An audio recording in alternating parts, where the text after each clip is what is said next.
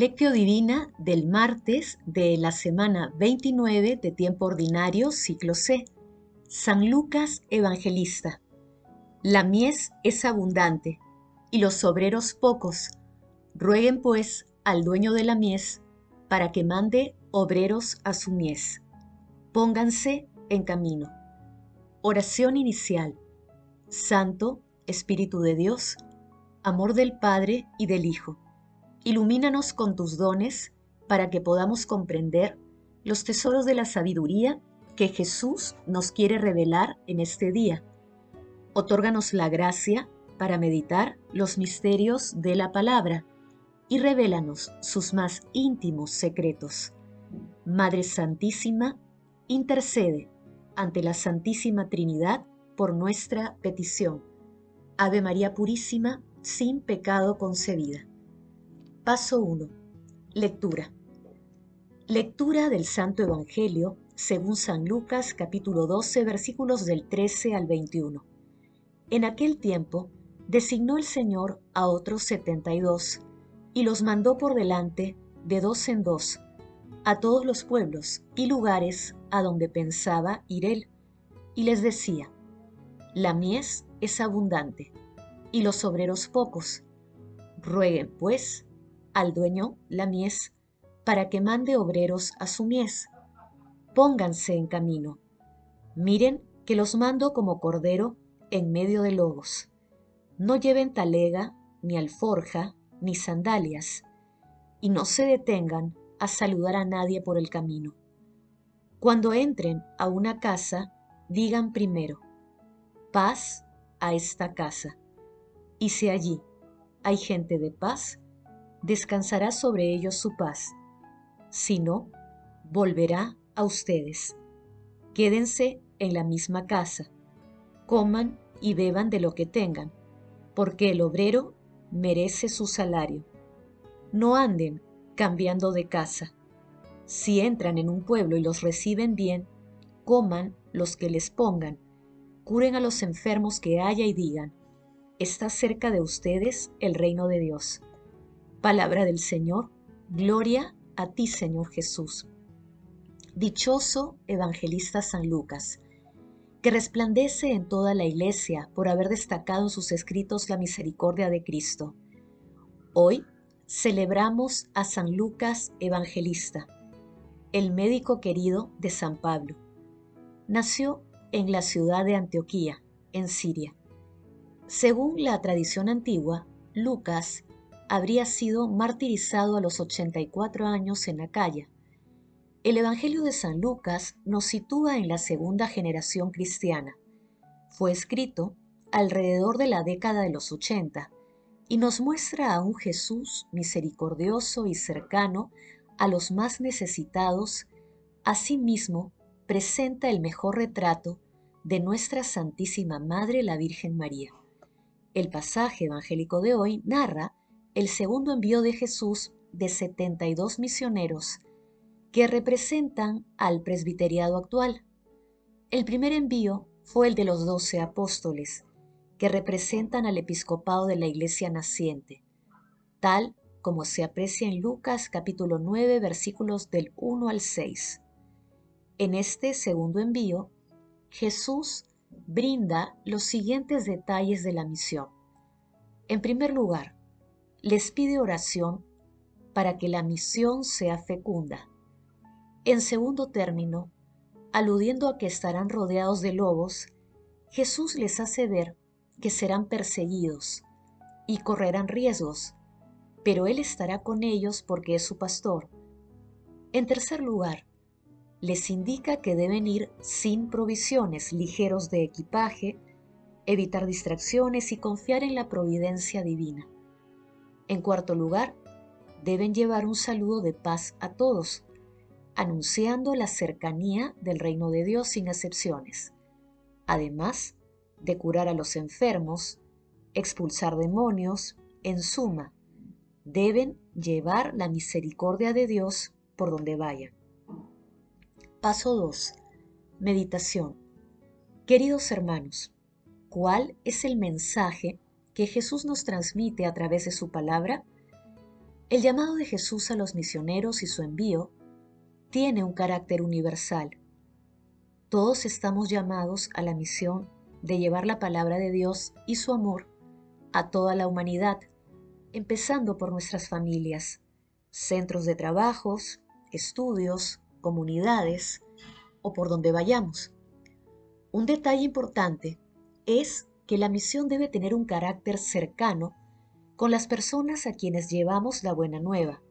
La clave está en identificar los detalles de nuestra vocación para la misión. Conscientes de que las recomendaciones de Jesús son muy diferentes a los criterios del mundo, respondamos desde lo profundo de nuestros corazones.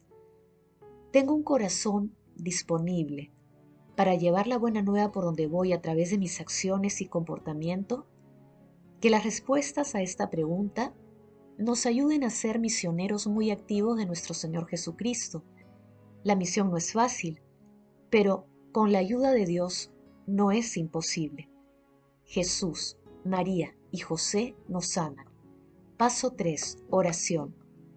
Padre Eterno, que elegiste a San Lucas para que nos revele con su predicación y sus escritos tu amor a los pobres, concede a cuantos se glorían en Cristo vivir con un mismo corazón y con un mismo espíritu, y atraer a toda la humanidad la salvación.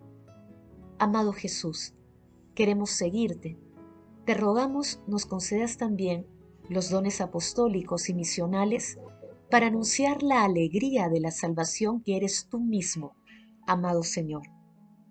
Santísima Trinidad, Dios Padre, Dios Hijo y Dios Espíritu Santo, inspira y fortalece a la Iglesia en la misión de llevar el Evangelio y la misericordia a toda la humanidad. Te rogamos que envíes más obreros para la misión y que la novedad del Evangelio sea aceptada por toda la humanidad. Amado Jesús, misericordioso Salvador, Haz parte de tu felicidad a todos los difuntos, al lado de María nuestra Madre, y con todos los santos. Te suplicamos también que los agonizantes puedan contemplar tu salvación. Madre Santísima, Madre del Amor bendito, intercede ante la Santísima Trinidad por nuestras peticiones. Amén. Paso 4. Contemplación y acción. Hermanos, contemplemos a Dios con una homilía de San Gregorio Magno Papa. Nuestro Señor y Salvador, hermanos muy amados, nos enseña unas veces con sus palabras, otras con sus obras. Sus hechos en efecto son normas de conducta, ya que con ellos nos da a entender tácitamente lo que debemos hacer.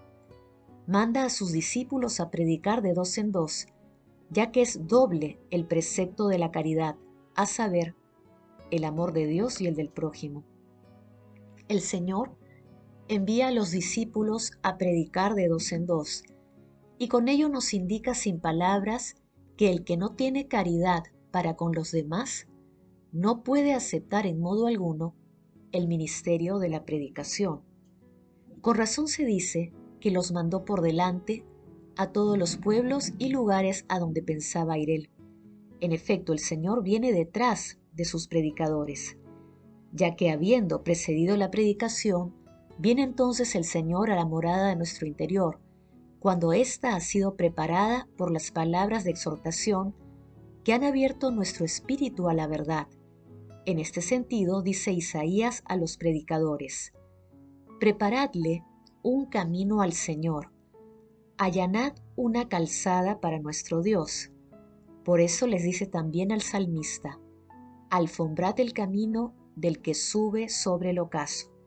Sobre el ocaso, en efecto, sube el Señor, ya que en el declive de su pasión fue precisamente cuando por su resurrección puso más plenamente de manifiesto su gloria. Sube sobre el ocaso, porque con su resurrección pisoteó la muerte que había sufrido.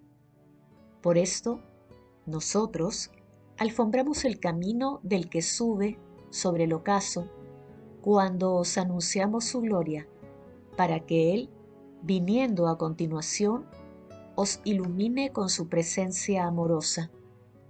Escuchemos lo que dice el Señor a los predicadores que envía a sus campos. La mies es abundante, pero los trabajadores son pocos.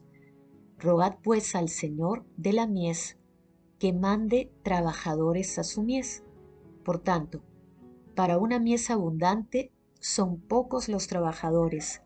Al escuchar esto no podemos dejar de sentir una gran tristeza, porque hay que reconocer que si bien hay personas que desean escuchar cosas buenas, faltan en cambio quienes se dediquen a anunciarlas. Pensad pues, amados hermanos, pensad bien en lo que dice el Evangelio. Rogad al Señor de la mies que mande trabajadores a su mies. Rogad también por nosotros para que nuestro trabajo en el bien vuestro sea fructuoso y para que nuestra voz no deje nunca de exhortaros, no sea que después de haber recibido el ministerio de la predicación, seamos acusados ante el justo juez por nuestro silencio. Queridos hermanos, como hijos de Dios Padre, asumamos el compromiso de identificar con la gracia del Espíritu Santo cuál es nuestra misión en nuestras vidas, para llevarla a cabo con fe, con un corazón dispuesto y con la mirada puesta en nuestro Señor Jesucristo. Dejemos que el Espíritu Santo nos inspire a través de la palabra. Asimismo, alimentemos nuestro corazón con la Santa Eucaristía y no dejemos de adorar al Santísimo Sacramento, ni de rezar el Santo Rosario. El amor todo lo puede, amemos, que el amor glorifica a Dios. Oración final. Gracias, Señor Jesús, porque tu palabra nos conduce por caminos de paz, amor y santidad. Espíritu Santo, ilumínanos para que la palabra penetre a lo más profundo de nuestras almas y se convierta en acción Dios glorioso, escucha nuestra oración. Bendito seas por los siglos de los siglos. Madre Santísima, intercede ante la Santísima Trinidad por nuestra petición. Amén.